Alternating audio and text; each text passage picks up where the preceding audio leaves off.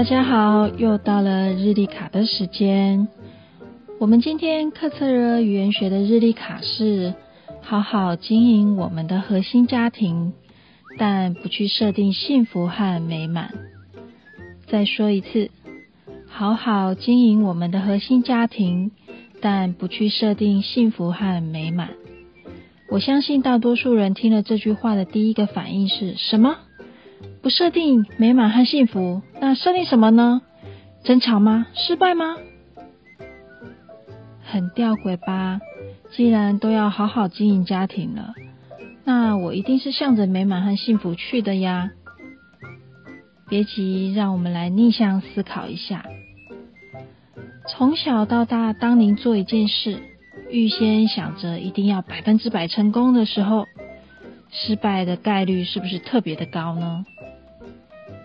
因为我们为了达成这个成功的目标，您会把所有的关注力都放在结果里，而忽略了过程的享受。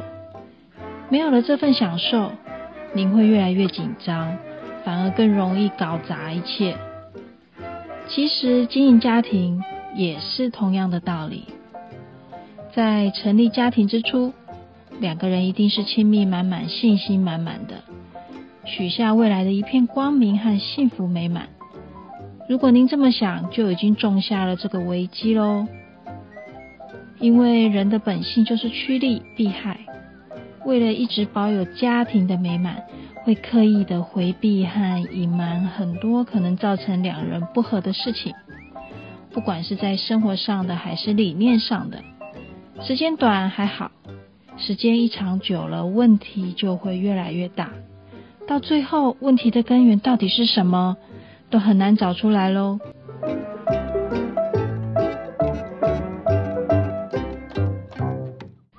那么，我们应该怎么做呢？恋爱是以感情为开始，但伴侣关系、家庭关系却一定要把我们的理智放进来，就像经营一个企业一样的去经营它。在一开始就想要想到最坏的结局。但也同时思考，在一个家庭共同体中，我们应该共同分担什么，一起达成什么样的目标，未来一起做些什么呢？当您设定这个目标时，您会在过程中跟伴侣不断的磨合和调整，一起共同制定出家庭准则。在克测热语言学里，我们把家庭准则称为五共同。